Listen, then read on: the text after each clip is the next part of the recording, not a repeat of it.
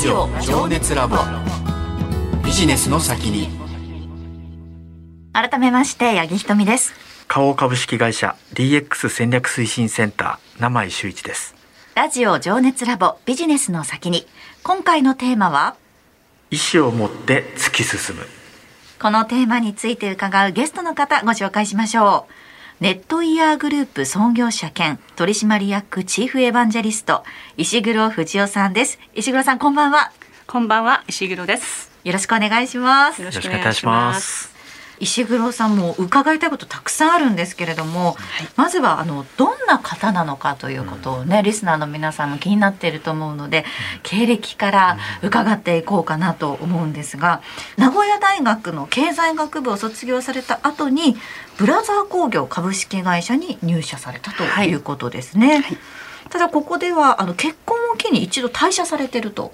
い。うお話ですけれども、はい、そこから、えー、次の会社がスワロフスキージャパンはい、外資系に行かれたということですね。そうですね。あの、うん、ブラザー工業は名古屋に本社を置く会社で、うん、えっとほとんどが海外からの売り上げなんですね。はい、でまあ結婚期というか、まあその結婚した人が東京にいたので、あの彼が名古屋に来てもよかったんですけれども、まあ今後のオポチュニティを考えて、えっと私がまあ退社をして、まあ次の、えー、 opportunity を探すという方がいいだろうということで、まあ合意をして、はい、であのまあその時30歳ちょっと目前で、えっと実はあのブラザー工業に入るのも結構大変で、はい、えー、年が分かっちゃうんですけど。れども あの雇用機会均等法の前でとにかく、えっと、女性が4大を卒業した女性には就職がほぼゼロ。えー、という時代があったんですね今の人に話すと「えそんなことあったんですか?」って言われちゃうんですけれども、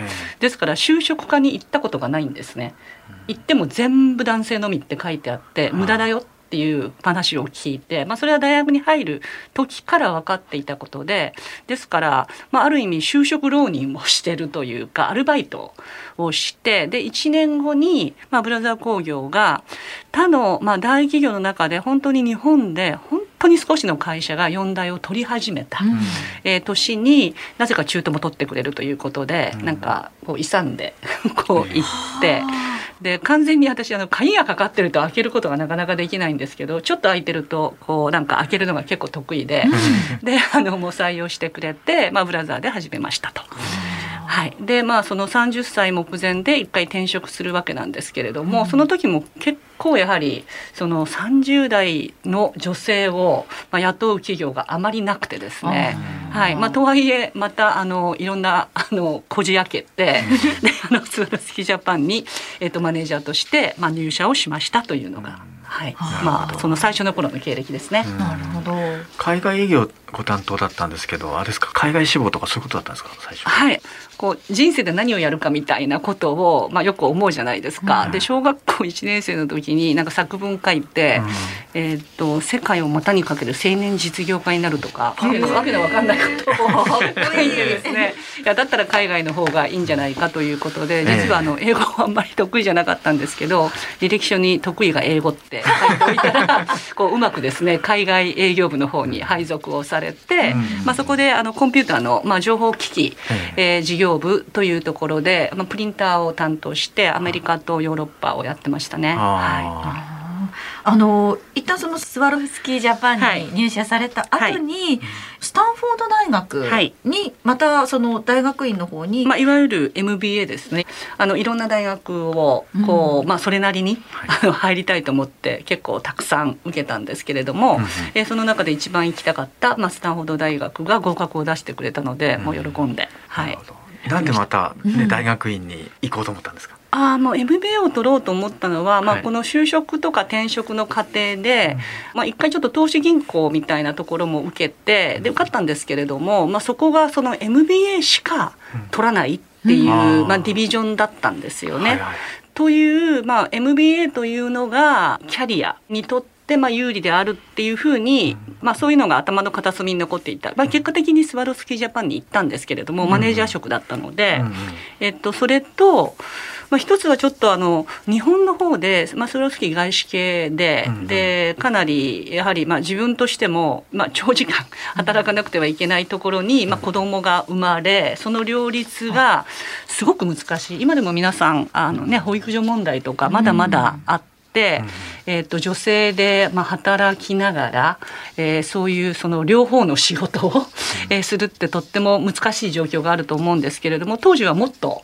えーと、おそらく大変で、はい、でそれをこうなんかやるのが難しいなと思って、もっとやりやすい国はないのかと思って、きっとアメリカはやりやすいだろうと、えー、思って行ってしまったんですね。あまり調べてなかったんですけれども。なるほど。なんか当時はあの要するに6時以降空いているその保育所っていうのがあまり公認でなくてですね公認の保育所でなくて。でそうするとなんか働いてるところは港区だったんですけど、うん、そこまで満員電車で連れてかなくちゃいけないとかねとんでもない話があって、うん、でそんなのもう実質的に無理だねと思って。うん、なんか6時間空いてる保育所があるところの国ってないんだろうかと思ってきっとアメリカは空いていると思って行ったんですよ。ところがちょっと話にオチがあって、行ってみたらアメリカアメリカって大きいので。あのいろんな州によって制度は違うんですけど少なくともシリコンバレーがあるカリフォルニアっていうのはほぼ6時以降空いてる保育所はもう全然ないんです あそうなんです、ね、ところが、もうみんな迎えに行くんですよ。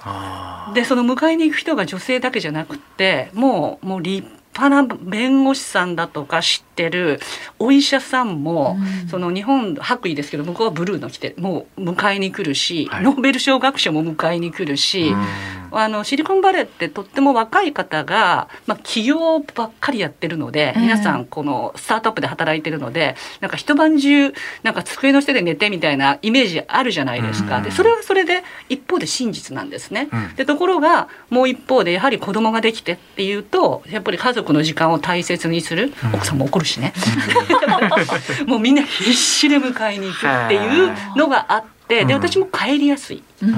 という状況がありましたね。ですから、まあ、その今もあの日本の政策とかはどちらかっていうと、そのなるべく保育所をね延長して長い間扱ってっていうふうになってなりつつあるんだけれどもそれ私良くないなと思っていて、はい、みんながその文化としてみんながその子どもの方を見て家族の方を見て仕事もするっていうふうに変わって。てきてくれるといいなと思います。なるほど。じゃあ今のその問題意識っていうのは、その当時ご自身が感じてらっしゃったことをそそのまま生かしてそうですね。あの会社の経営にもそういうのは生かしてるつもりです。あのスタンフォード大学で、ね、子育てをしながらのそういった勉強もされて、はい、その後シリコンバレーでの起業、ということですけれどもね。これもねまたすごい人生の中で判断だったと思うんですけどなぜ起業しようと思ったんですか？えー、っと実はあのまあシリコンバレーでまあ私は自費で行ってましたから、うん、もう次の職を取らなくちゃいけないっていうのはもう必死の作業なんですよね。うん、であの、まあ、MBA で、まあ、比較的その、まあ、上位の学校、まあ、スタンフォードなんかはとにかく全米中の会社が一応リクルーティングに来てくれるんですね。うん、でいろんな企業と会うことは会えるんですけれども。うんシリコンバレーっていうのは本当に起業が盛んで、うん、あの学生さんが例えば100人いると起業したい人っていうと98人手挙げるっていう感じなんですね。すごい環境ですね。はい、で、まあ、起業する人が一番偉いみたいな、まあ、概念があるんですよね。でそういう中であの IT 系の企業がシリコンバレーにこうたくさんあるわけなんですけど、そこで職を取るっていうのは日本でいうなんか就職みたいな感じの、まあ、ルートが決められているわけではなくて結構自分でいろいろ探しに行かなくちゃいけない。そうは言っても探しに行かなくちゃいけないんですね。でなんとか大企業でいいポジションで働きたいっていう思いがあったんですけど、なぜかシリコンバレーに飛行機で着いたら23日中になんか違う風を感じてですねいや大企業じゃなくていいやむしろやっぱり自分でやる方がいいねというふうになんか風が教えてくれるんですね。であの授業もあの本当に私ももうスティーブ・ジョブズともこうなんか20人ぐらいで和気あいあいと話したり、毎日のように起業家の人とかもう大きいテクノロジーの会社の社長とかが授業に来てくれたりもう朝晩いろんなイベントがあってそういう人と触れ合うんですね。でそういう中でやっぱり起業っていいなっていうことをもう肌で感じてでやらせてもらったっていう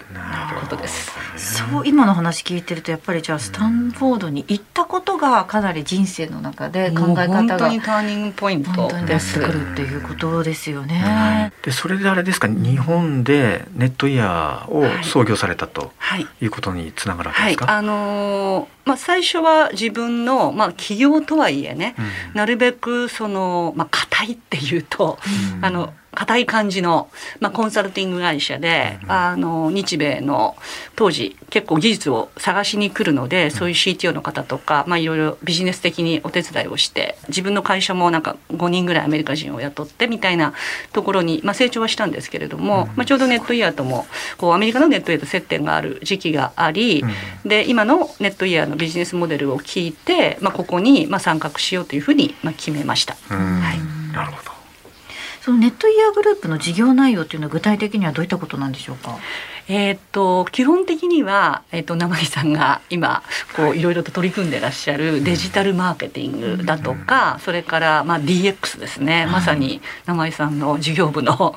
こうお名前がついてる DX を支援する会社ですね。生井さんは事業体で買おうという事業体でそれを実践してらっしゃるんですけど、それを私たちがまあ実際に作ったりウェブ作ったりアプリ作ったり、えー、っともっと大きい形でデータを収集して分析析してで行動分析をしていろんな施策をするっていうのが、まあ、デジタルマーケティングなんですけど、はい、もっと大きい形のデジタルを作って企業を変革していく、えということのお手伝いをしている会社です。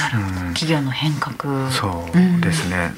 あの輝かしい経歴で、うん、あのうまくいってるように聞こえますけど、はい、絶対壁があったと思うんですけどその時にこう乗り越えられてきた秘訣っていうかあったら教えていただきたいんですけど。はい、えーと、壁というのは今更振り返るとあまりなかったんですけれども、あのおそらくその時はあの非常に悩みながら、まあ、壁っていうとおそらくなんか選択肢があって、うん、こっちにしようかあっちにしようかっていう、まあ、悩みはおそらくあったと思います。でその時にやっぱり自分を振り返ってって自分の強みだとか弱みだとか成功体験とか失敗体験とか自分の価値観とか。そして他の人があの私に求めてるものだとかっていうことをなんか総合的に考える時間を結構たくさん持ってでそこでディシジョンをしていったと思うんですね。でそうするとおそらくそこまで考えてディシジョンしたものって自分に責任があるのでたとえ失敗しても、まあ、仕方がないよねと思えるまで、まあ、とことん考えるってことをしてきたんだと思います。うん、なので振り返ってみるとあんまり別に苦労はありませんでした。みたいなことになっちゃうんですけど、この決断をしたからどうなっても悔いはないっていうところまでご自身と向き合ったりその判断に関して考えを巡らせたりしてきたっていうことなんですね。その通りですね、はいあの一つ私気になるのがその石黒さんこうちょっと空いてたらこじ開けるの得意っていうお話今されてたと思うんですけど、その秘訣っていうのをちょっと知りたいなと思うので最後にそのあたりちょっと伺ってもよろしいですか？どうなのかな？あの、うん、まず私100%できることしかできるって言わないんですね。でそれは別に相手に信用してもらいたいから言ってるわけじゃなくて石黒藤屋がそこまで言うってことはできるんだなっていうことを相手が思ってくれるっていうこととそれと人が何を考えてるかっていうことを短時間のうちに一生懸命考えるっていうことですね。この人が求めてるものは何だろうと、で違ったら仕方ないんですけれども求めてるものが分かればそこに向かってそういう話をしたりそこに向かって私が何ができるかってことを考えたり、えということですごく合意形成をものすごく深掘りしていく。いかにこの人が何を考えて今この言葉を発したのか。っていうようなことはなんかすごく集中して聞きますね。洞察力ですよね。ねマーケティングの根本にある考え方です。はい、ご自身についてもそして接する方についても、うん、ずっとその考えて思いを巡らしてらっしゃるっていうのはすごくね、うん。ね、よくわかるお話でした。生井さん改めて今日のテーマ、うん、意思を持って突き進むについても本当にそれ体現されてるなっていう印象ではあったんですけれども、うん、どう感じられましたか？そうですね、やっぱりその自分の意思を持ってなかなかここまで突き進められないじゃないですか。でもその環境に自ら飛び込んで実際に体験する。まあ、これがすごく後押しになってるなと思ったんですよね。うそれはやっぱりあの自ら作られてることがすごいなというふうに思いました。はいネットイヤーグループ創業者兼取締役チーフエヴァンジャリスト石黒藤夫さんにここまでお話伺いました石黒さん来週もよろしくお願いしますはいよろしくお願いいたしますラジオ情熱ラボビジネスの先に。